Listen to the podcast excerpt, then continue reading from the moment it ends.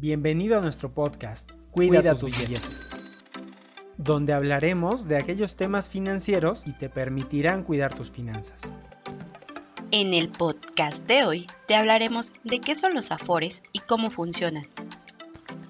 Las administradoras de fondo para el retiro, mejor conocidas como afores, son entidades financieras que se dedican a administrar las cuentas individuales de ahorro para el retiro de los trabajadores.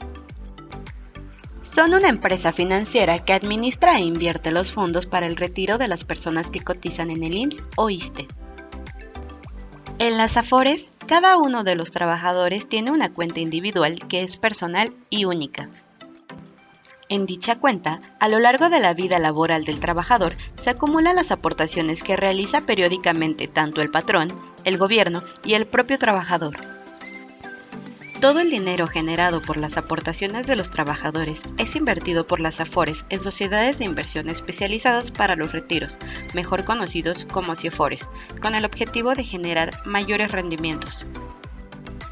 Cada AFORE te ofrece rendimientos por el manejo de tus ahorros, pero también se te cobrará una comisión anual por administrar, resguardar e invertir tus ahorros. Para conocer qué Afore te conviene más, revisa con atención las comisiones, rendimientos y servicios que te ofrecen cada una.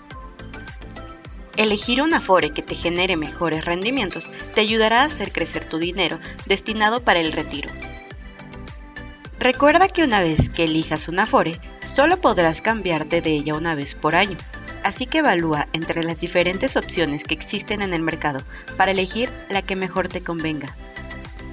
Y si ya estás registrado en alguna Afore pero no recuerdas cuál es, consúltalo directamente en la página de internet de la CONSAR, donde te solicitarán tu número de seguridad social para compartirte la información de tu Afore.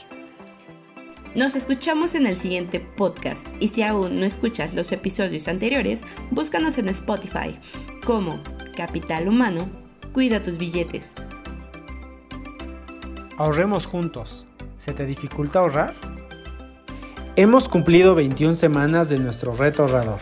Por lo tanto, al día de hoy ya deberíamos tener ahorrados 1.260 pesos de los 1.500 que tendremos al finalizar el año. No olvides seguir con el reto. Ahorrando solo 60 pesos semanales, lograremos nuestro objetivo a fin de año. Y no olvides cuidar, tus, billetes. Este material es informativo, confidencial y de uso exclusivo del personal de MP Marketing Group.